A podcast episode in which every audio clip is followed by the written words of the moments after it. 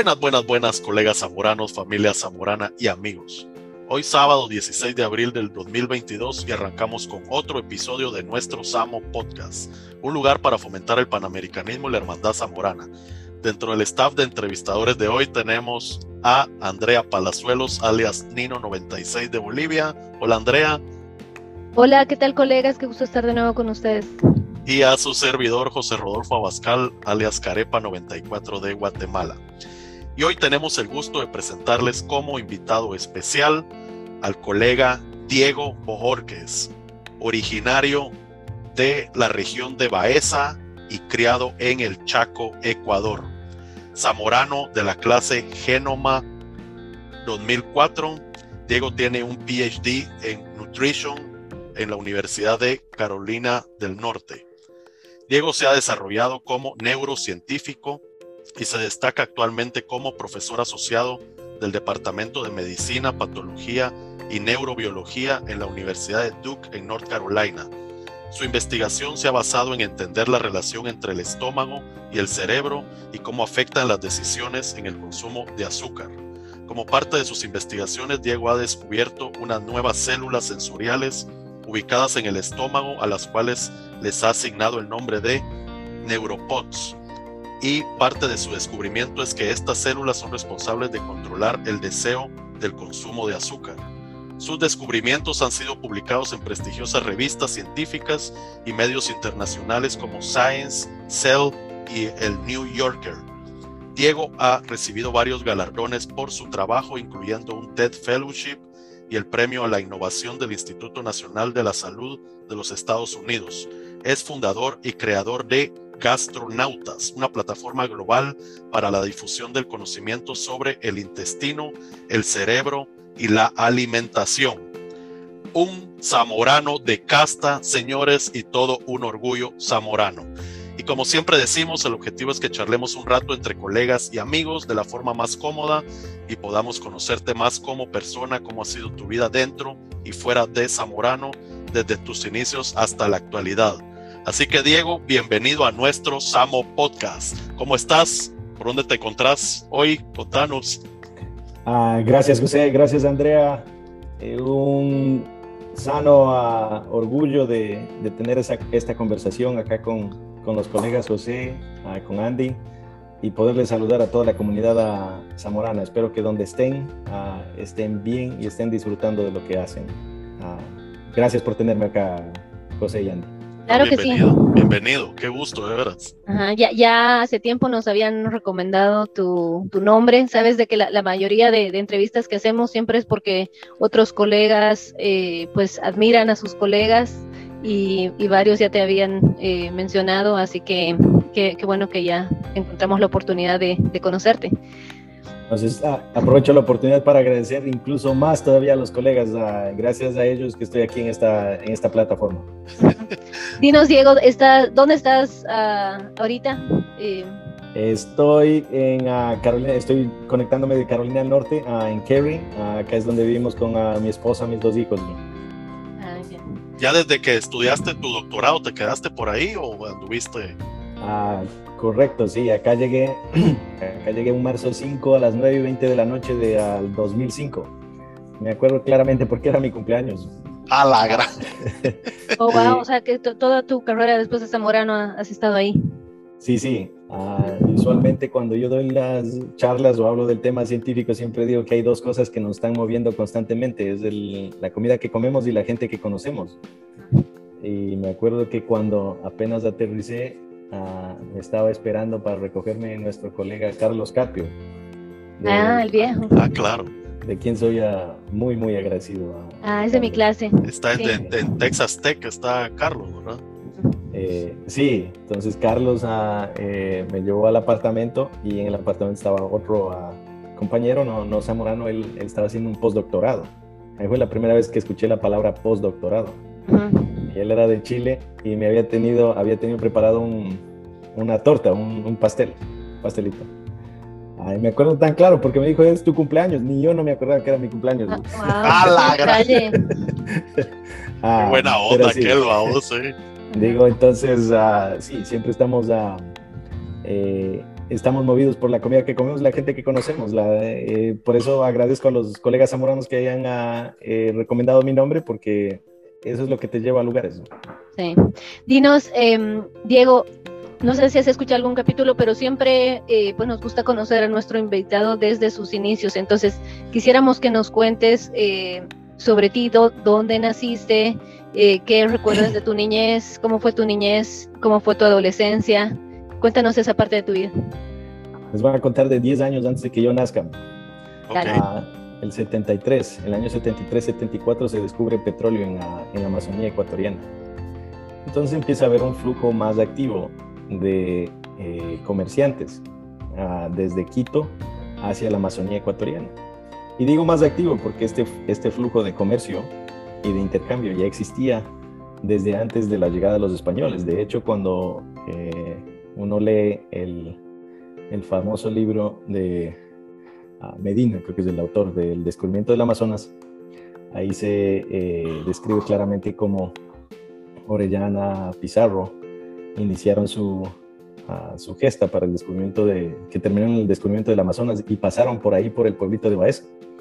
Baeza ya estaba, ya estaba fundado, pero uh, pasan, ¿cuántos años? 430 años antes de que petróleo se descubre en, en esa región del Amazonas y ahí sí ya hubo un boom uh, de comercio. Eh, y en ese boom de comercio, a mi papá eh, había empezado a ir a esa región Ah, para el intercambio de productos y luego compró unas fincas ah, y se fue, se fue acomodando en el lugar. Entonces yo nazco en 1983. ¿Tu papá ecuatoriano?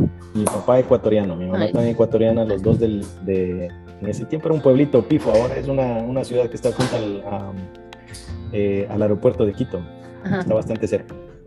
Eh, entonces, yo nazco en, el, en 1983 en un pueblito donde habrá habido unas 600, unas 800 personas. De hecho, siempre recuerdo que había un, eh, un motor de diésel que había sido, donado por la petrolera Texaco. Ah, y ese era el motor de diésel que proveía luz al pueblo, al pueblo entero. Y lo proveía de 7 de la noche a 9 de la noche. Ah, si no me equivoco, era martes, jueves, viernes y sábado. Wow, solo daba chance de ver Tommy Jerry pues, en la noche. Literalmente. Y sin comerciales. Entonces había un sentido, ah, me acuerdo que para el 84, 85 mi papá compra una televisión, la primera televisión a color en el, en el, pueblo. Eh, me acuerdo que lo había cambiado con dos toros grandes. Ah, y eh, los vecinos venían a la casa y nos reuníamos sobre todo jueves, viernes a, ver películas. sí, pues. Me acuerdo que me, veíamos películas de Cantinflas. En ese tiempo todavía nosotros recibíamos influencia de los años de oro del cine mexicano. Les converso todo esto en contexto de que la parte, una parte fundamental en el desarrollo del humano es esta parte de comunidad. Que ahora con eh, la fuerza de ah, eh, eventos sociales como ah, Artificial Intelligence ah, y la globalización y otros, y otros efectos, se ha venido disminuyendo muchísimo esa parte de la comunidad. Y con los años y un poquito también el, estudio de la parte de la neurobiología me doy cuenta cuán esencial, no solamente esencial, primordial, y de hecho es, eh, hoy por hoy, yo creo que es de hecho hasta un lujo a eh, el individuo que se puede desarrollar en un sistema de comunidad. O sea, ahí, ahí en el lugar donde naciste había una comunidad que eran bastante cercanos unos con otros, todo era más sencillo. Eh, para, darles una, para darles una idea. Ah. y eso que tú eres súper más joven que nosotros. es que esa, bueno, y todavía existen comunidades así, ¿no? Eh, rurales en, en, varias partes del planeta, ¿no? Ah, y para darles una idea, algo que ah, mis padres siempre hacían énfasis es el saludo me recuerda lo que en Zamorano, porque ahorita tuve unos colegas científicos que fueron a, visitar Zamorano y todos se quedaron asombrados de que todo el mundo saluda. claro, que la tropa azul la saluda y ah, les pareció algo tan especial. Y les digo porque yo en la comunidad en la que me crié era eh, nosotros nos sentábamos, me acuerdo, la, casa, la calle principal pasaba a unos 50 metros al frente de la casa principal, ¿no? Entonces siempre habían vecinos que bajaban a la, a la, a la quinta y regresaban de la quinta, ¿no? Entonces había que saludarles duro. Ah, ¿cómo, cómo? Eh, ¿Cómo está? ¿Cómo está? don Carlos. Don, don, Moisés. Don Moisés, pues. Don Moisés, Don Moya. Ah, y me acuerdo que era, había que saludarles duro porque mi papá y mi mamá habían dado la orden de que si no nos escuchaban a saludar, eh, el reporte regresaba, ¿no? Y el, el 20 me cayó de la, de, de, de, de, la importancia de eso y tal vez del, del contexto de eso, porque a los 11 años mi padre, uh, yo siempre digo mi padre me envía, porque no fue que fue una decisión democrática, pero mi padre me envía al, eh, al Colegio Militar de Loya Faro, que era la, la institución militar premier, digamos, de, del país, emblemática de, del país, de Ecuador. A los 11. A los 11. Entonces yo llego a, los 11 años a Quito. Y me acuerdo que el primer día de clase salgo de la casa, imagínate en Quito, downtown, eh, en, en, la parte norte de Quito, ¿no? Salgo de la casa y todas las mamás iban con los niños a la escuela y yo salgo, buenos días, señora. y bien este es extranjero. Este es extraviado y de Marte. Sí, Ah, pero, pero sí, por eso conversaba la parte de, comunidad. Pero es increíble, ¿verdad? que, es algo, que es algo que en Zamorano eh, yo soy extremadamente, y creo que todos somos extremadamente agradecidos, que eso fue lo que Zamorano, si algo nos dio Zamorano fue esa parte de eh, heredarnos una comunidad. José, Andy, eh, los tres nos conectamos en Zoom, nunca nos hemos conocido y hacemos un clic inmediato. Claro, es increíble eso. Bueno, entonces, e, este colegio militar que fuiste a los 11 años, que e, era para continuar tu educación. Es correcto, para, para desarrollar carácter, los intangibles. O desde entonces ya. ah, siempre cuento yo esta historia, pero me tomó años entender eh, el valor de esta historia. Ah, y de hecho yo conversaba muy poco de estas historias que, que fui almacenando en, el, en, la escuela militar, porque como ustedes se dan cuenta, era para un niño de 11 años es, es una experiencia fuerte, ¿no? Ahora tengo mi hijo que acaba de cumplir 12 años y empiezo a ver el mundo desde los ojos de él y digo, claro, yo ya estaba con uniforme, con pañoleta, con el, el, el rigor del, del, servicio militar, ¿no? Y me acuerdo que el primer día de clases que llego yo, nos ponen a todos en, en, en el aula, ¿no? Y llega un oficial, uh, era eh, capitán, un, un, oficial bastante alto, delgado, uh, rubio, me acuerdo. Y tenía las franjas del pantalón, eran unas dos franjas amarillas, me acuerdo, porque se me quedó tan grabado solamente las franjas del, del pantalón. Uh, porque él entraba y las era de caballería blindada, porque ellos se vestían, cuando se vestían de parada, se vestían con las botas de de caballería blindada. Esas botas son esas botas de cuero que van hasta la rodilla. No sé si lo han visto los oficiales, ¿no? Claro. Ah, y tienen espuelas. Entonces entra en el, entra en el, en la, en el aula y clink, clink, clink. Y me acuerdo que hizo una izquierda y camina hacia el frente, ¿no? Clink, clink, clink, clink, clink, clink. Llega al frente, se sube había un podio pequeñito, se sube y se da la vuelta, ¿no? Entonces el, el capitán, el comandante de curso dice, atención, entonces todos, todos firmes, pero calladitos, no, no se podía ver hacia arriba. Me acuerdo que el oficial empieza a hablar y dice una de las cosas que, empieza a decir es, eh, cadetes, quiero que les quede algo bien claro aquí. Uh, ustedes de aquí no valen es nada. Así es que cualquier cosita que hayan, hayan traído, vayan dejándola de atrás, porque aquí ustedes valen es nada. Pero nosotros les vamos a enseñar a que cultiven su valor, porque ustedes les van a respetar de acuerdo a lo que traigan a la mesa. Yo me acuerdo que ya cuando me dijeron que no valgo nada, ya por ahí ya se me cayó la moral hasta más abajo de la cintura. Ah, pero sí me acuerdo el mensaje completo, ¿no?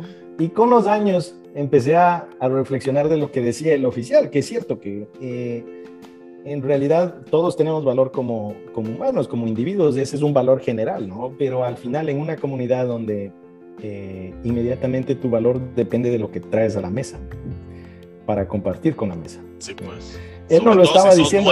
claro. ¿Qué es lo que está llevando? ¿Qué es lo que uno trae, no? Y claro, el resto de la comunidad va a tener tal vez paciencia, una comunidad más que otra, tal vez va a tener mucha paciencia hasta que la persona pueda contribuir. pero es esa contribución del individuo a la, a la mesa, digámoslo así, que le ayuda al individuo a formar parte sostenible de la comunidad. Claro. ¿E-, ¿Eras el único hijo? No, yo soy hijo, el único de mi papá y de mi mamá. Mi mamá ah, tenía dos hijas anteriormente y mi papá tenía siete hijos anteriormente de otro, otro matrimonio. O sea, vos eras el más chiquito prácticamente. El último. ¿Y cómo era tu relación con tu, con tu papá vos?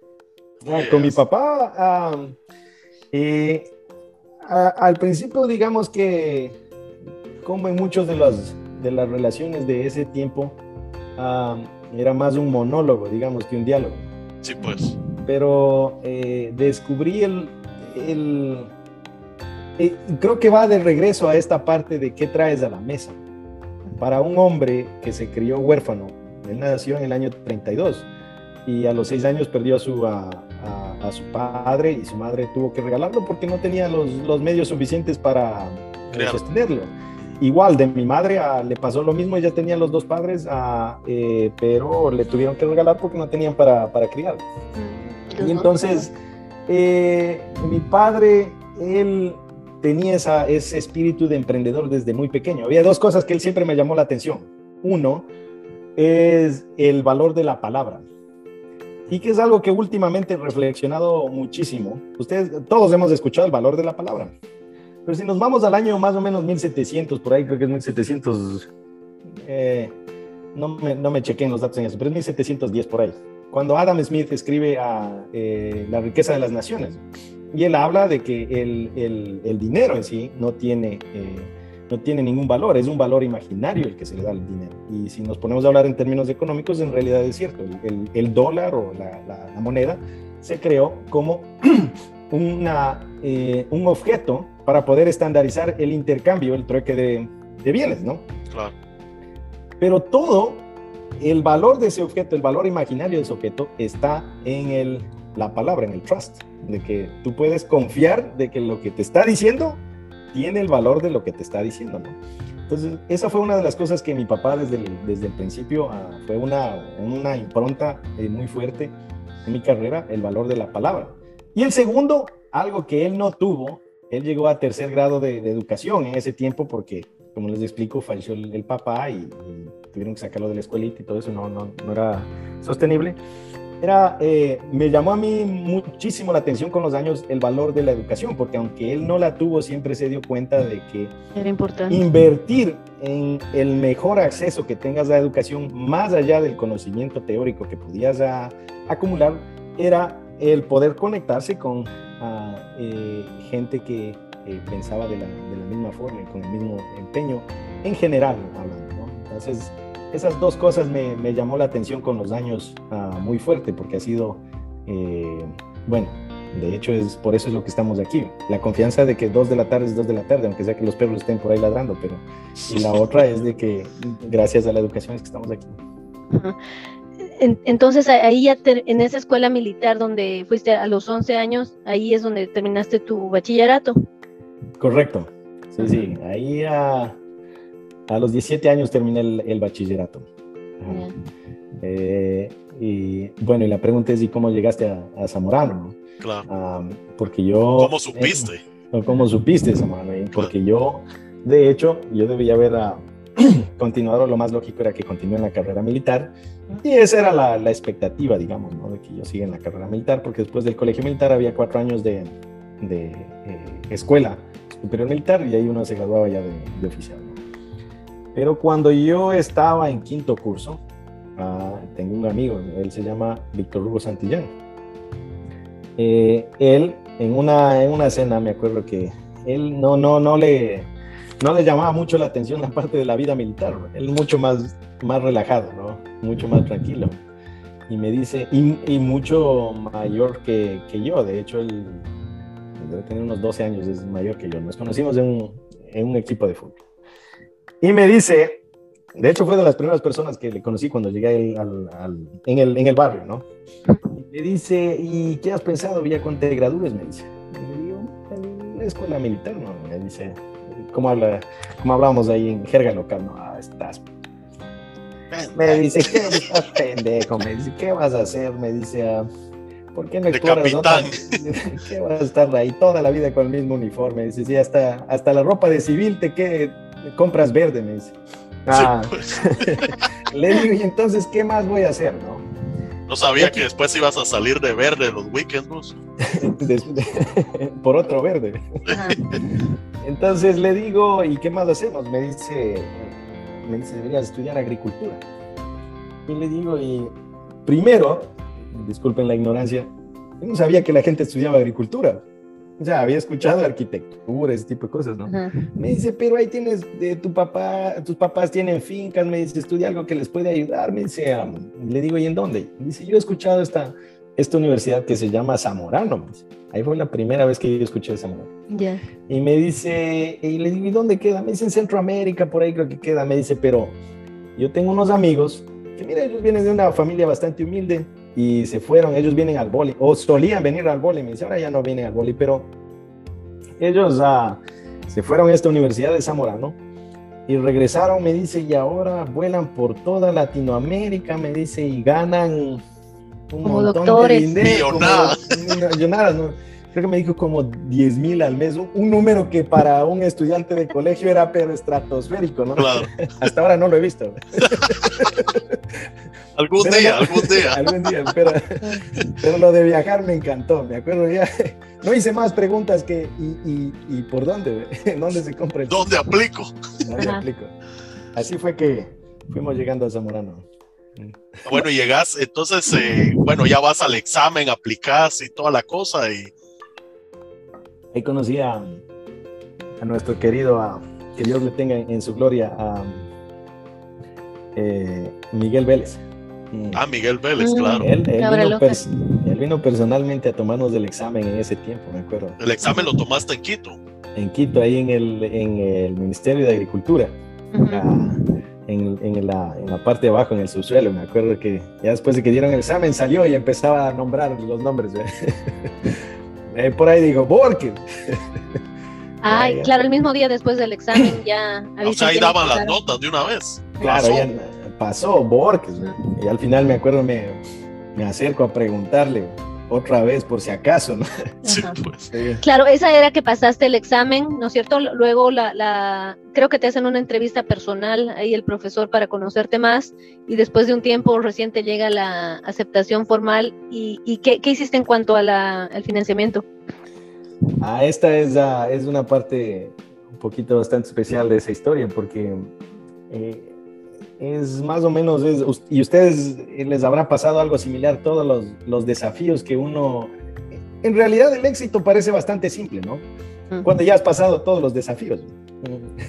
Es, ah, o sea, hablaste con tal y pasaste aquí y llegaste allá, ¿no? Sí, pero, pues, pero cuando estás en medio de la jugada te llevó la tostada. Entonces yo me acuerdo que llegué a preguntarle a mi papá, eh, eh, a conversarle a mi papá, que ya no iba yo a la escuela militar. Ajá. No se imaginan lo que yo sufría para conversarle eso. Hasta ahora me acuerdo, estaba mi papacito, ah, también que Dios lo tenga en su gloria, falleció en el 2018. Eh, y él estaba acostado, me acuerdo que ellos venían a visitarme cada, cada fin de semana, mis papás. Sobre todo mi mamá no se perdió uno de los fines de semana de los seis años. Mi papá a veces por cosas de trabajo, ¿no? Entonces cuando llegó, eh, él solía irse a acostar en, en mi cuarto y ver televisión el fin de semana. Entonces cuando yo llego ahí, y empiezo ¿no? por, por los costados. Le digo, quería conversar. ¿Y de qué vas a conversarme? Porque ya siempre sabía que tal vez era algo que no le iba a gustar. ¿no? Le digo, fíjese que, no, mire que eh, quería conversar del futuro después de salir de la universidad. ¿Qué futuro vas a conversar? Ya vas a ir a la escuela militar, me dijo. De hecho, hay que hacer los papeles, ¿no? Es que ese es el punto. ¿Qué punto? Y me pegó. Tómese un traguito, que ahorita viene lo mero mero. Me pegó una, es que mi papá, ¿no? De, de leva del 32, acuérdense en todo lo que pasaron a la gente de ese tiempo, ¿no? Claro, esa gente era así tosca y. Tunto, o sea, no, no había por, por mucho lugar. Y él no conocía de Zamorano, me imagino. O sea, le tuviste él había, que explicar. Él había escuchado y él sí tenía unos amigos. De hecho, uno, un amigo zamorano de él era Marcelo Quevedo Toro creo que fue a, si es que no me equivoco, él fue ministro de, Ecuador, de Agricultura, algo así. mi papá tenía muchos, muchas conexiones, o sea, él sí sabía, ¿no? Ah, sí sabía. Pero, pero lo que me dijo fue que, me dijo, lo que pasa es que a tu edad, me dijo, salen a... Eh, Eres rebelde. estás sin la... Eh, esencialmente en términos neurobiológicos lo que me quiso decir es no tienes corteza prefrontal, ¿cómo vas a poder tomar una decisión de este tamaño? Entonces, ah, pero de ahí me dijo, ¿y qué has pensado? Le digo, Zamorano, le digo. Y me dijo, ¿y qué es Zamorano? No, probando, ¿eh? ¿y qué es Zamorano? Le digo, mire, es que es una universidad de agricultura y que voy a regresar y que el, mundo nuevo, ¿no? El gran paradigma. Y ahí me dijo que, que eh, ¿por qué? Él dijo, yo no me opongo, dijo, pero sí me daría pena de que descarriles tu futuro porque usualmente en una universidad donde no hay control, me dijo, ah, vos ves los jóvenes, me dijo, pero si eso es lo que quieres hacer, me dijo, yo no me voy a oponer porque después no quiero que digas que por mi culpa hayas, hayas fracasado, me dijo, yo estoy todo de apoyarte. Y así fue como le echamos para adelante, ¿no? Y yo ya buena onda. A, a, mi, a mi mamá, entonces mi papá dijo, no, no hay problema. Y entonces ahí empecé a hablar del financiamiento. Digo, verás, de, los dólares, no te preocupes, lo que tenga que vender o hacer, eso, eso déjalo de, de parte de, mi, de tu mamá y mi.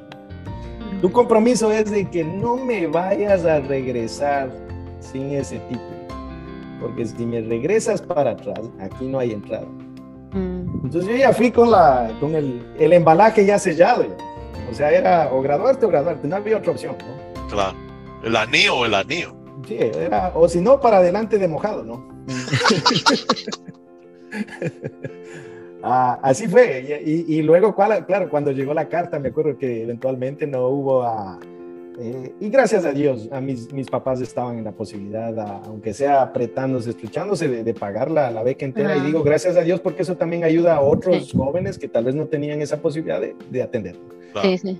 Y cumplimos el contrato. Yo me acuerdo que mis papás me llamaron cuando pagaron el último, la última cuota, fue en octubre del 2004. Y yo todavía sudando porque decía a mí todavía me falta tres meses del contrato. Ajá. Pero al final quedamos bien. Ajá. Y, y entonces ya llegó el momento de irte al al Zamorano, ¿qué, ¿cuál fue tu impresión ya llegando a la escuela? ¿Cómo fue ese primer día, esa primera semana? o, sea que, solo, o sea que tu papá no sabía que el, régimen en el que ibas a entrar a Zamorano, porque tal vez él creyó que era una universidad cualquiera, así que viva la pepa. ¿eh? Claro, o sea, él pensaba que por el costo iba a ser viva la vida, ¿no? Sí, pues. Ah, pero cuando se enteró que era Zamorano, no, pues él aplaudía. De él, claro. ah, claro. Él y, mi madre se volvieron embajadores de, de, Zamorano en esa región. Que ahora hay 15 graduados, a, y de hecho le estaba diciendo a un sobrino mío que tenemos que ser mucho más activos porque hay un legado fuerte ahí de, de Zamoranos, hemos contado más o menos unos 15 zamoranos en, ese pueblito pequeño del que le estoy hablando. y fue porque él, él, obviamente, papá era bastante influyente en esa, en esa región, pues cuando llegaba a sus amigos, a las otras familias o, o a los padres más jóvenes, ¿no? Les decía, mire, en vez de comprarse una, una volqueta, haga los números. Mande a su hijo a Zamorano, va a ver que le va a cambiar la vida no solamente a su hijo, sino a ustedes, porque ustedes no es que van para jóvenes. Y eso es un, en, una, en una familia, en un sistema rural o incluso en un sistema eh, de la ciudad, donde no hay eh, seguro, donde no hay retiro, donde no hay un sistema financiero estable. Eh, es un seguro de vida invertir en la educación del, de, su hija, de su hijo. Porque eso le va a dar un mejor, un mejor estilo de vida a, la familia. Claro, y, aparte desde el punto de vista de, disciplina, muchos comparan a, la escuela como una escuela casi militar, ¿no? Que el uniforme, los horarios, la disciplina, al, menos yo recuerdo escuchar ese tipo de, descripción de la escuela, que parece una escuela militar, casi cercano a una cárcel. Claro, es que es sistema militar. De hecho, la vez pasada estábamos hablando con... Eh, pues ahí intercambiando opiniones, pero hay un libro, Ramos de Vargas Llosa, que se llama La ciudad y los perros, que escribió creo que en 1964, algo así. Y cuando vos eh, lees el libro, es como que estuviera haciendo una descripción de la escuela. Ah, a, los de primer año les llaman perros, es de una eh, eh, institución militar y chica es increíble, digo yo, a ver si no fueron agarrando ahí de eso para ir encauzando la escuela.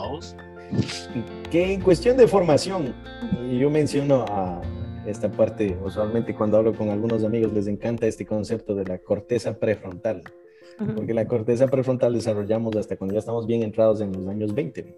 Y entonces por eso es que nosotros en la edad de, sobre todo la de teen years, la, edad del burro, es, la tenemos desenganchada. Y por eso es que eh, es, es, es, una forma diferente de, de ver el, el, mundo. Y tomamos unos, unos riesgos que después con los años dices impensable. ¿Cómo fue que, que hacía ese tipo de cosas? Pero es normal para poder adaptarse al, medio en el que vives. Pero en esos años tener este tipo de educación, no solamente desde la parte a, eh, física o disciplina, pero la mayoría es psicológica. Si te das cuenta, cuando te quitan el, el uniforme, cuando te quitan el, la expresión corporal y te ponen un uniforme, lo que te están diciendo es de aquí eres igualito. Vamos a ver cómo es que esto va a ser lo que te diferencia de lo que traes de la mesa. Te dan el nombre, te dan un código y un apodo. Entonces, pues. el, quitar el nombre y se dan cuenta de cómo nosotros todavía utilizamos la parte del, ah, del apodo. Claro. lo que te están quitando el nombre simplemente te están cambiando la, la identidad. Porque en la parte psicológica así es como, así es como eh, es un entrenamiento del, de quiénes son tus superiores, quiénes son tus inferiores. Es, es, un, es, un, es un posicionamiento, digámoslo así, es un posicionamiento en espacio y tiempo psicológico del individuo. O sea, tú, tú como, como científico que entiende esta parte de la neurobiología, la psicología, o sea, dice, eh, lo que te estoy entendiendo es de que a ti te parece bien poner uniforme, quitar tal vez la, la identidad con la que cada uno viene tener un nombre que no es el con el que viene para, para que puedan demostrar lo que sos. Lo que son, sí, eso te estoy entendiendo. ese concepto es fascinante, Andy. Ah, en, en, si nos ponemos, obviamente ya entramos en la parte de filosofía, ¿no? Por, por eso estamos de aquí. Nos gusta hablar del conocimiento. En realidad no hay cosas buenas ni malas, sino es, una, es algo efectivo o no efectivo. ¿ya? ¿Cómo lo utilizas? Ah, de hecho, alguna vez estaba entrenando con este, eh, él es un gurú de, ah, libretos, de screenplay writing ah, en Hollywood, se llama Robert McKee. Y McKee habla de él, eh, de hecho hay una película en donde él aparece como eh, characters, un, un, personaje, se llama, la película se llama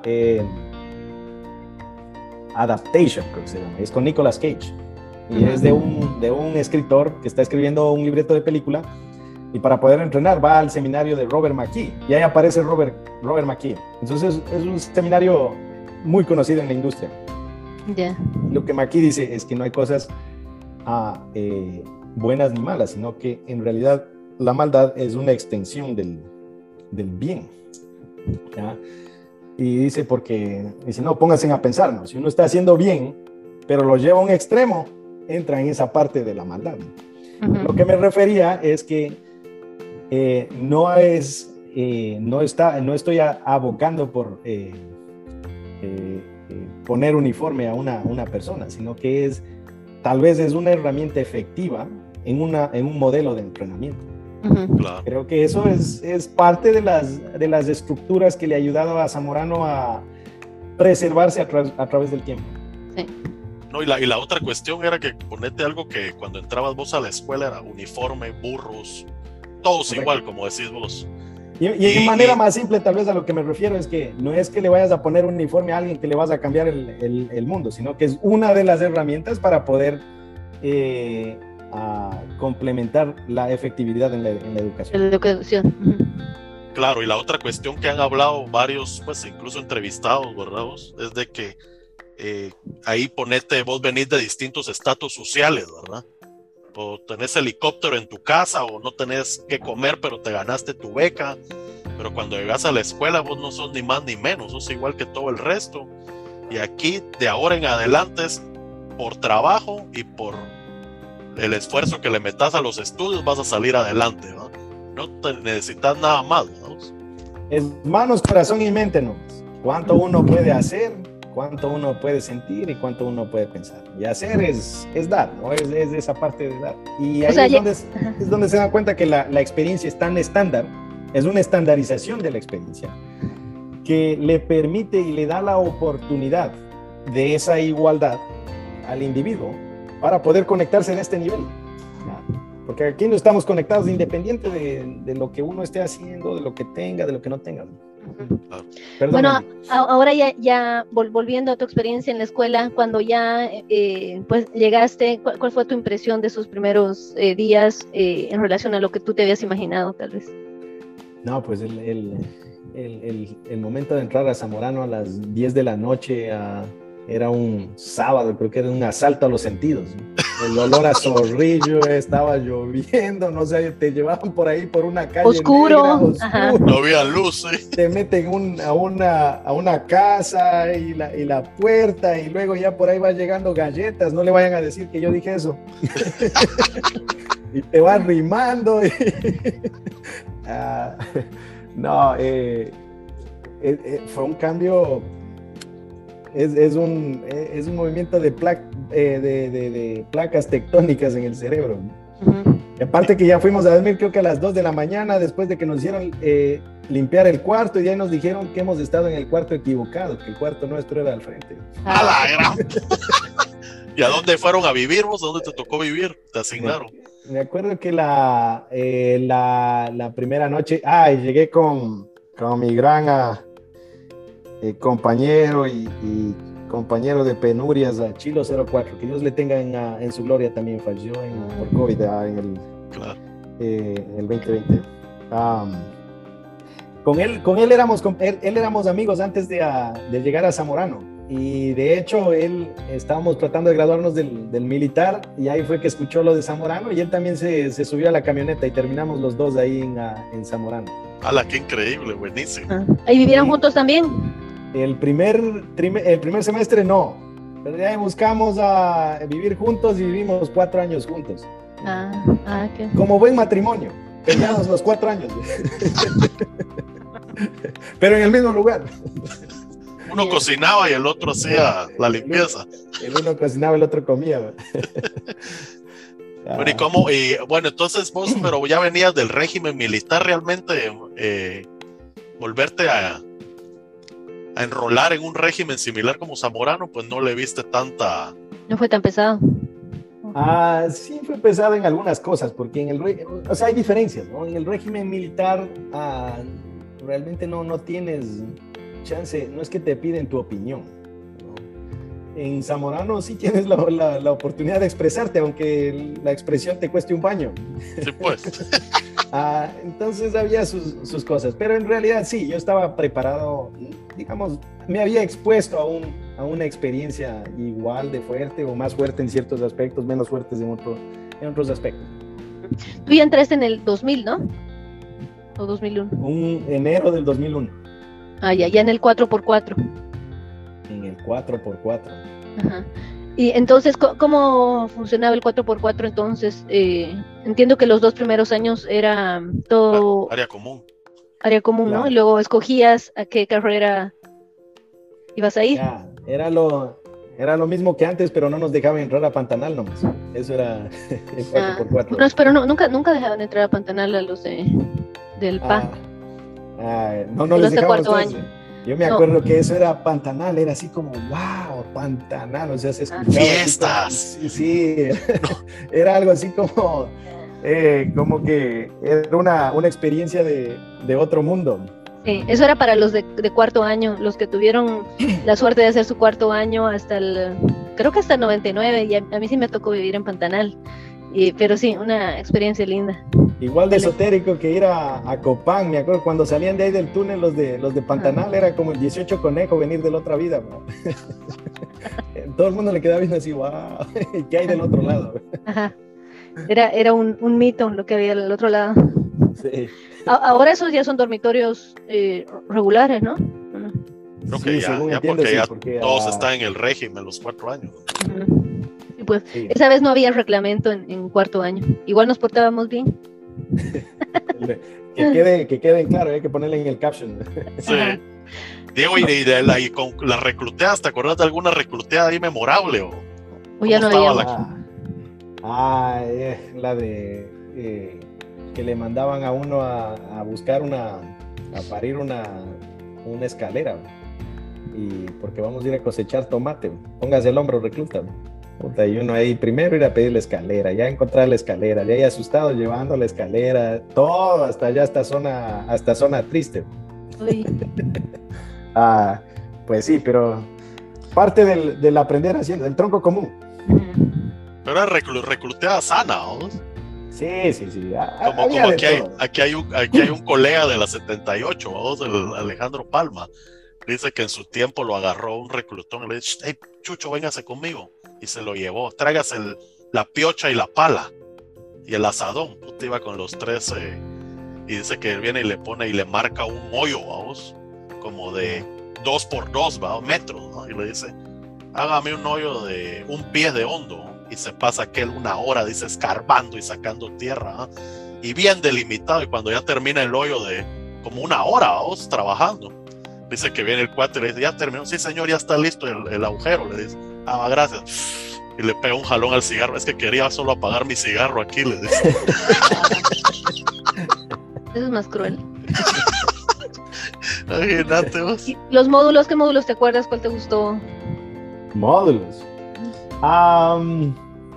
bueno, pasamos por todos. El de forestales era, eh, era bien, bien interesante. Sobre todo esa parte ya cuando le empezaron a dar la responsabilidad a uno de, de poder conducir a los muchachos, a los, a los más jóvenes, a los de primer año. Igual el de, el de ordeño. En abejas también me tocó, me dieron la oportunidad de, de dirigir a un, a, un, grupo por siete meses, me acuerdo la profesora. Berta, me acuerdo que se llamaba. Berta. Eh, Berta Ruiz. Berta Ruiz. Ella eh, vio algo en mí en el, cuando pasé el, el, módulo y luego me invitó a que, creo que ella iba a un posgrado, algo así. Entonces yo pasé ahí algunos meses en la, en la, planta de, de, sí, de las abejas de esas pequeñas. Mm. ¿Como instructor? sí, como instructor. Esos módulos ah, me, me, encantaban. Ah, también me... ¿Ah? ¿Cuál? me encantó un módulo de, uh, de, desarrollo social y medio ambiente que nos llevaron a un pueblito bien pequeñito, no me acuerdo, era yéndose como para Dalí, pero para adentro, ¿no? Y ahí había una familia que tenía un, un, orfanato y tenían como unos 12 o 15 niños y me acuerdo que íbamos y la idea era de que íbamos a gestionar, traer unos pollos para darles para que críen unos pollos, pero me acuerdo que con con un, con un amigo, colega que le dicen a Matraca, de hecho creo que está ahora de, de, profesor en, a, en Zamorano, ah, le mando un saludo a Matraca, con él íbamos y de lo que más disfrutábamos era jugar fútbol con los niños, me acuerdo, y los niños eran contentísimos jugamos, y nosotros también. El módulo ah. de desarrollo. Pero es, es algo fascinante cómo con uno con esas actividades puede bueno, primero que le muestra el lado humano a uno y segundo que los niños también se quedaron grabados con eso de que estábamos jugando con estos zamoranos y el, mundo está en nuestras manos también, ¿no? Claro, cómo podés impregnar ese vamos, espíritu vamos, positivo. Y en la carrera de los, eh, pues como tenías que escoger una especialidad, digamos, ¿a qué carrera te enfocaste tú? En uh, CPA, Ciencia, ciencia y producción. Ciencia y producción. Ah, ah, esa era, eh, director era Piti de esa, ¿no? ¿O no? En ese tiempo, creo que en ese tiempo era Jorge Iván. Ah, ya. En ese tiempo. Sí, sí, si no me equivoco era Jorge Iván. Vos, vos siempre, que, vos siempre tenías en mente lo de la nutrición. Te digo, o te llamaba la atención cuando estuviste en lácteos o en tecnología de alimentos. Y... Esa es otra experiencia media, eh, es, es una experiencia interesante también porque cuando yo llegué a Zamorano, creo que a las seis semanas me llevaron de recluteo a, a pelar pollos. Y cuando llego ahí, estaba en, estábamos pelando pollos, ¿no? Y justo va llegando en, la, en una Dodge, una grandota, pero va llegando a, eh, a Abel. Abel Gernazzi, pues. Abel Gernazzi. La gringa. Va llegando a Abel. Y me acuerdo que venía ahí echando polvo, ¿no? Y bien, y todos ahí, ah, y creo que eran unos de pía los que estaban a cargo. Ah, dice, no, que ahí viene el doctor. Y, yo me acuerdo que le pregunto ahí uno al lado, le digo, ¿y doctor qué es? ¿Doctor en leyes o, doctor? O, doctor de, pues. ¿De, qué doctor? Yo, es pediatra. pediatra, ¿qué? es psicólogo. Ah. Me dice, ah, me dice, es PhD, me PhD, ¿qué es eso de PhD?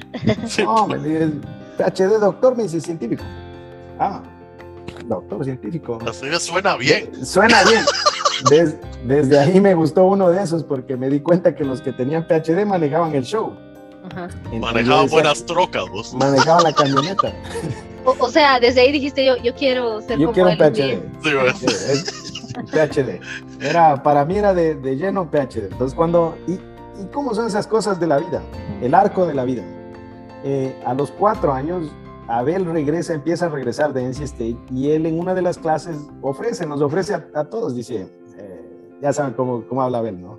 Ah, eh, Abel dice, reclutas, dice, si necesitan ir a hacer una, una pasantía, dice, vengan a hablar mucha, dice, y, yo les voy a encaminar.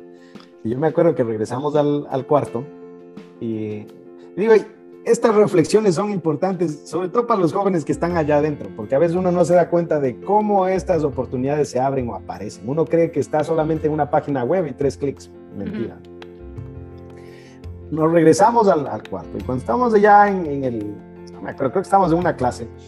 Mi colega eh, Hitler, Hitler 04, Fausto Plaza, me dice, oye mi Bor, ¿qué dice? Vamos a averiguarle a, vamos a averiguarle a Super Pollo, dice, ese man dice que tiene una oportunidad, dice, para que vayamos a hacer una, una pasantía.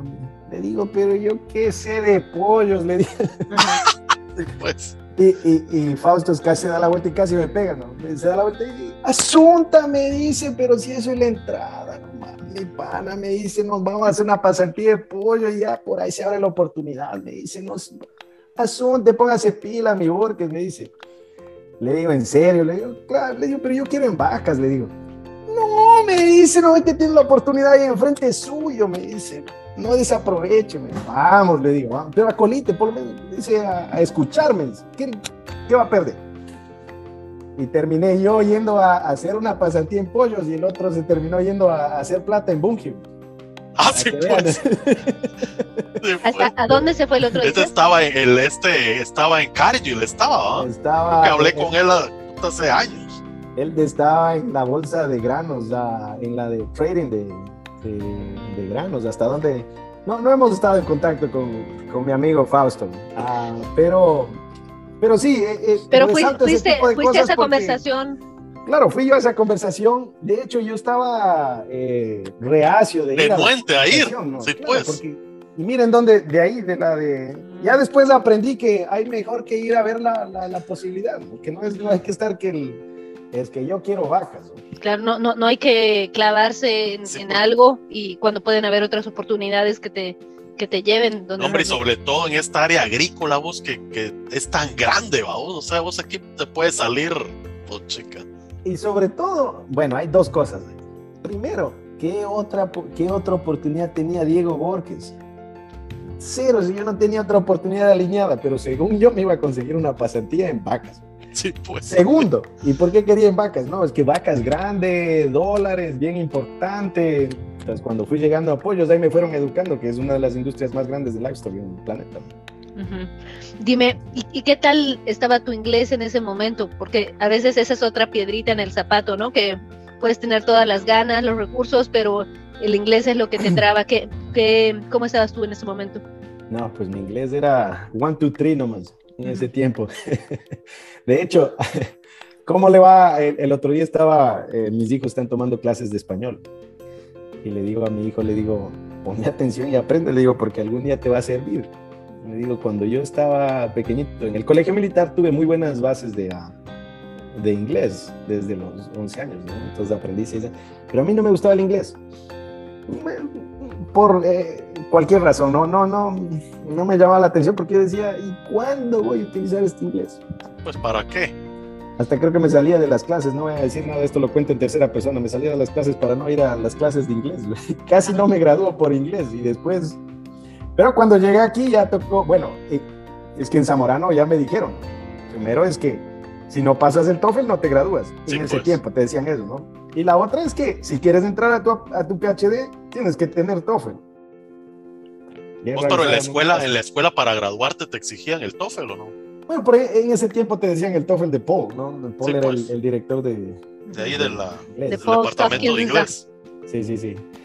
Vos en las clases que, con qué clase, con qué profesores te identificaste más o mencionaste a Jorge Restrepo.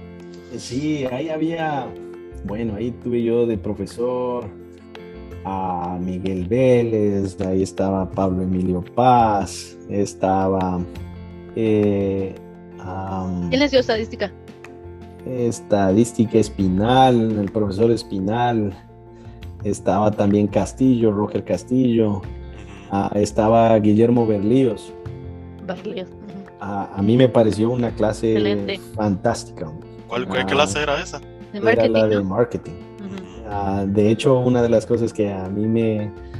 Eh, es que la forma en la que uno mira las cosas, uno absorbe a través de los ojos, pero cómo procesa es dependiendo de la experiencia que uno tiene. Entonces, para uno, cuando empecé a ver la parte de marketing y que incluso el color o la, o la forma de una, de una botella tiene efecto en la percepción. Claro ah, me fui abriendo los ojos y ahora, claro, ahora entiendo que, desde el punto de vista neuronal, el otro día estaba discutiendo con un amigo, es que nuestra realidad, la realidad que tú, José, tú, Andy, uh, viven, la realidad que vivo yo, es simplemente una representación de los sentidos, una representación de los sentidos comulgado con ah, la parte de la experiencia, de lo que está grabado aquí en el disco duro.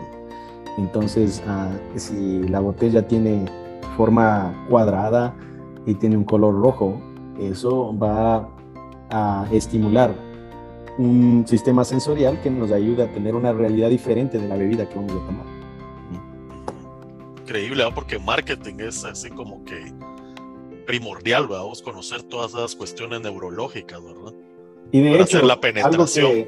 de hecho, algo que ha, influenciado mucho mi, trabajo es que yo fui a, hace varios años, a, fui a ver una, a un profesor aquí en Duke que se llama, su nombre se llama Dan Ariely. Él eh, escribió este libro que se llama Predictably Irrational. Eh, ah, ¿Cómo sería en español? Eh, irracional, ah, pre, predeciblemente irracional. Predeciblemente irracional. Predeciblemente irracional. Entonces, lo que habla de ah, Dan Ariely, lo que habla de la investigación que él, ha hecho es de que 90% de nuestras decisiones son de impulso, son viscerales. Y de hecho, La casualidad que la, investigación, lo que nosotros hemos descubierto en mi laboratorio es que los circuitos neuronales desde el intestino que manejan esas decisiones viscerales, que nosotros vemos azúcar y sin darnos cuenta ya nos estamos poniendo a, la boca una barra de chocolate, por Y es por ese impulso interno de aquí de la caja de los órganos. Y, la gente de marketing lo ha sabido y lo ha sabido por, por años. Entonces, cuando. Sí, pues, te van eh, como cautivando, secuestrando así en el. Correcto. es cuando el profesor Berlíos traía a colación ese tipo de temas, a, mí me pareció fascinante. Eh, dime, em, un poquito regresando a, la escuela, ¿te acuerdas de alguna travesura o algún cadal eh, que tú hayas hecho o que hayas presenciado que nos puedas contar? ¿No mataste ninguna vaca vos? Nunca lo he hecho ni lo volveré a hacer. ¿No? Ah. ¿Todo, tranquilo? No, no, quieres, no quieres sapear. ¿No, te picaron las abejas? No, te picaron las... Una vez sí nos picaron las abejas. Ah, no, alguna que me acuerde así, así no. No, no que hayamos tenido que enterrar la vaca para, para que nadie se dé cuenta. o sea, en general, te, fue bien en las clases, en la disciplina te fue bien? ¿Qué, qué tipo de estudiante eras? ¿Eres ¿Te considerabas así alumbrado o tubero? en, clases no, no tenía problemas. En disciplina tampoco. Dijeron que 25 faltas, yo terminé con 23, creo. O sea, era... te dieron cuota, tienes que llenar la cuota, pero a uno le ponían por... Eh, a llegar, era palinero Llegó tarde a recoger el palín, dos. Me acuerdo que una vez, ah, con, con mi mujer, con Chilo, ah, está, nos ponemos a hacer comida en primer año, después de las 11 de la noche, porque ya... Eh, eh, Están echando el tubo. Claro, ya, ya se fue el, el, el, inspector en ese tiempo a don Mario. Sí, pues. Y después van llegando a la una de la mañana, me acuerdo. Y, y va entrando al cuarto y estábamos, pero estábamos en congregación ahí y empezó, empieza Mario y Tulio. Anótese mucha aquí los nombres. Pero don Mario. No, no, no, anótese los, los nombres, listo. Ah. Después voy a ver en la, en la, en la, en la cartelera. Cuatro faltas. Dos por estar haciendo, eh, dos por estar haciendo horas, eh, ¿cómo es? Estar haciendo actividades fuera de horas permitidas y dos por estar fuera del cuarto. Entonces yo voy, pero estas dos me las quito no sé cómo, porque yo estaba en mi cuarto. Entonces llego yo ahí, ¿no? Ah, llego ahí donde don Mario. Don Mario, fíjese que vi que tenía cuatro faltas. ¿Por qué dice cuatro faltas? Me le digo, dos por estar ah, haciendo horas, eh, estar haciendo actividades fuera de horas ah, debidas y, y dos por estar fuera del cuarto. Pero fíjese que yo estaba en el cuarto, don, don Mario. Me dice, porque es tener razón, me dice. Fíjate que me he equivocado. Ponete dos por tener a una olla, me dice, en el cuarto. Estamos bien así, me dice. Gracias, don Mario, hasta luego. Ah, igual te las metió el hijo de la... Cuatro. hijo de la chingada. Después ese Mario así era, vos. No te daba confianza, pero te la dejaba ir, pero con chanfle. Sí. No, don Mario era, era, cosa seria, con una sonrisa le iba clavando a uno todas las faltas que se las merecía. Bueno, Diego, entonces va, llegando el momento de la graduación. ¿Qué, ¿Cómo fue eh, tu graduación? ¿Qué recuerdas de, ese día? ¿Vino tu familia o qué? De la graduación. Ah, sí, vino mi papá, vino mi mamá. Lo que me acuerdo es que cuando llegan, el día antes de la graduación, llega mi papá, llega mi mamá y vamos al, a, la, a una reunión y estaba eh, Antenor Romero, también Dios que lo tenga en su gloria. Salvadoreño. Sí. Y entonces da vuelta a Antenor y les dice a señores, a Borges, dice, a, eh, qué gusto tenerles aquí, dice, les felicito, su hijo. Y si sabían que Diego tenía una mujer aquí, me le dice así. Y cuando mi papá se da la vuelta donde mi mamá, sí, pero se le cayó los cuatro años, el telón que tenía de Zamorano se le cayó enfrente, así se da no somos abuelos. Y veo que le dice a mi mamá, le dice, ¿y vos sabías de esto? Le dice así. Y mi mamá le queda viendo, no. o sea, ¿nunca les habías comentado a tus papás que ese era el lenguaje que se usaba? No, no sabían. Entonces de ahí se dan cuenta, dice, de ahí a tenor les dice, sí, es que aquí se dice mujer a la compañera, al compañero del cuarto. Dice. Chino era el compañero, ay, mi papá. Ahí recién empezó a respirar.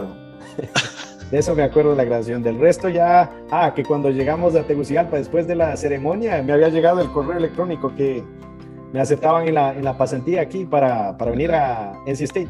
¿Esa es la que, la que habías hablado con Bernat? Que había hablado con Abel y Abel me hizo la conexión con el profesor aquí en, en NC State. Muchas buenas. y entonces que te regresaste a Ecuador y de ahí para North Carolina. Ecuador, sí, regresé a Ecuador, ahí pasé unos meses por ahí de vago, después fui a. Ahí en eh, Montañita. Sí, ahí, eh, hasta ahora no he llegado a Montañita. hay esquinas del planeta que todavía hay que visitarlas. Claro. y de ahí ya te fuiste a North Carolina a hacer la pasantía. Vos. Y ahí es donde. Te recibe Carlos Carpio de las 9 de la noche, un marzo 5. Ahí es donde me recibe Carlitos Carpe. A la que increíble, ¿ah? Y empezaste, o sea, prácticamente la pasantía, y te quedas para tu maestría y sí, tu doctorado y toda la cosa. Ahí fue, y esta historia le he contado muchas veces, porque en realidad esa fue la que, el, catalizador de, de, mi carrera científica. Tú me, me, preguntaste a José que por qué, bueno, ya les dije por qué PhD, ¿no? Claro. ¿Por qué nutrición? ¿Por qué en la pasantía de Zamora, no? Yo fui a parar a, gracias a... A los eh, pollos. No, fui a parar, antes, el, el, fui a parar, yo pensé que me decías a los pollos, los pollos le decían ahí arriba en la, en la gasolinera. No, o sea, ahorita se te vinieron unas cuantas cervezas. De... Una por Royal. Sí, a la mente. los pollos, ¿de qué pollos está hablando? Ah, gracias a Isidro Matamoros y a Mario Dakar, yo fui a hacer una pasantía en Stockton, afuera de Stockton, por ahí, unas fincas en, en California. Ah, eso fue durante el cuarto año, como parte del currículum, ya. Entonces ahí llegué a una, a una finca de una lechería que tenía como unas 2.000 vacas en ordeño, era de Mario, no, era de uh, Donald, Donald Machado se llamaba el, el dueño. Y me acuerdo que las vacas se morían seguido, ¿no? Pero era una operación grande. Pues yo cuando eh, yo contentísimo que le traía problemas identificados al jefe. Entonces le digo, Ya le digo que las vacas están muriendo, ¿por qué no traemos del veterinario? Entonces me dice, ¿para qué vas a traer el veterinario? Le digo, porque que, que se mejoren las vacas. Me dice, pero mira, me dice, si traes al veterinario cuesta 250 solo la traída. Por cada vaca que le vaya arreglando vale 250. ¿Cuánto crees que me vale la vaca? No sé, le digo, 275. ¿Es negocio o no es negocio? Si de todas maneras la vaca se va a morir, me dice. Más las medicinas. ¿Y entonces qué hacemos? No, hay que traerle al, nutricionista, porque esto es un problema de nutrición. Entonces con la nutrición se le puede prevenir. Y de hecho, Mario, a, él, su industria era a través de eso, era de eh, consultoría de nutrición de estas lecherías. Y ahí empecé a aprender. Ahí dijiste, es nutricionista. Claro, es, ¿qué es nutricionista? ¿Y, dónde venden uno de esos? Y, y, ya, pues, y entonces por ahí ya me entró la parte de nutrición y cuando vine acá a hacer la pasantía, yo quería entrar al área de nutrición. Y después me fui enterando de que NC State, de hecho, tenía un programa bastante fuerte en, nutrición. Mm. Eh, o sea, ya, ya ibas claro que y humanos. Pues, pero cómo es increíble, ¿va? porque nosotros que miramos eh, la cuestión de las plantas, vamos, orgánicos, es la, es la misma situación, vamos. Si vos le estableces una nutrición balanceada, vos, que tenga todos sus componentes, eh, es increíble, pero menos enfermedades, menos incidencia, mejor crecimiento. Yo me imagino que eso es lo mismo. Mejor la planta, produce más, todos están contentos. Sí, es increíble eso. Como te, todos los seres vivos casi como que es el punto medular. Y es hacia donde está yéndole, va a ser el cuello de botella en los siguientes, en los siguientes años, la parte de la nutrición. Porque comer saludable para las plantas, los animales, los humanos, los bichos, se está, volviendo más y más difícil. No, y algo, algo que hablábamos la vez pasada con este, este Rafael Flor, ¿no? Ya. Eh, nos decía él de que, bueno, él mencionaba algo de que, por ejemplo, en los alimentos que uno consume, vamos, dice que hay varios compounds, le llama él, vamos, que lamentablemente por eh, la tipo de ponete en vegetales, tipo de nutrición, muy, mucho químico, vamos, ponete. O eh, todo el proceso post cosecha tan exagerado que se le da a los alimentos, dice que muchos de esos compounds que hacen o, pues tendrían alguna función de, de beneficio para tu cuerpo, tu cuerpo los deja de percibir, vamos. Entonces, entonces ya como que se van quedando muy cosas básicas y tu cuerpo ya no tiene ese tipo de nutrición tan eh, minuciosa, pero que le servía para desarrollar, eh, no sé, mejores defensas, mejor eh, crecimiento, mejor desarrollo, un montón de situaciones. Sí, y de hecho ustedes se dan cuenta de que el, el, el panorama o el landscape, el food landscape, el, el, el panorama alimenticio en el que vivimos es se ha vuelto tan artificial porque ahora es fácil procesarlo, extraerlo, cambiarlo, modificarlo. Pero cuando le ponemos dentro del cuerpo humano, eh, sobre todo dentro del intestino, el intestino no ha evolucionado a esa velocidad para poder reconocer no solamente los químicos, tal vez puede reconocer los químicos, pero no los puede reconocer en esa intensidad o en esa forma. Porque usualmente, por ejemplo, un ejemplo bien claro, cuando tú tomas, eh, cuando tú te chupas una naranja, es muy diferente a que te tomaras un jugo de naranja. Porque un vaso de, un vaso de, qué sé yo, de 16 onzas de, jugo de naranja, ¿cuántas naranjas entran ahí? 16 naranjas, ponerle.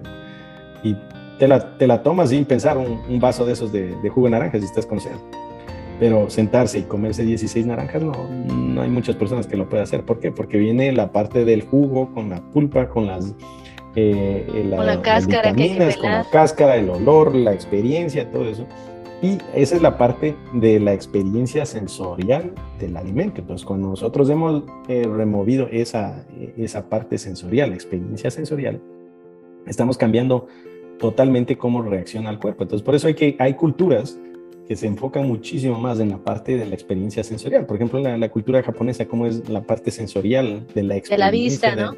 la, la, vista, el tacto, cómo lo pones en diferentes tipos de, de platillos, cómo lo eh, un, un, fava bien, un haba, aparece con los ojitos y hasta te da pena de comértela. Ah. Por eso comen poquito. pero al final eh, eh, registras solamente lo que necesitas y comes poco. Vives una vida más saludable. Ya. Este, bueno, haciendo aquí un paréntesis.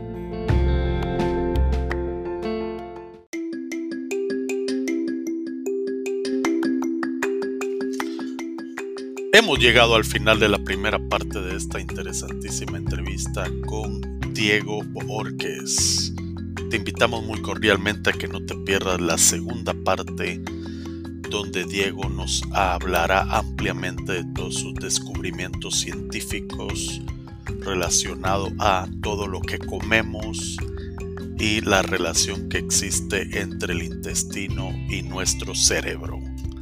Te invitamos muy cordialmente y hasta la próxima.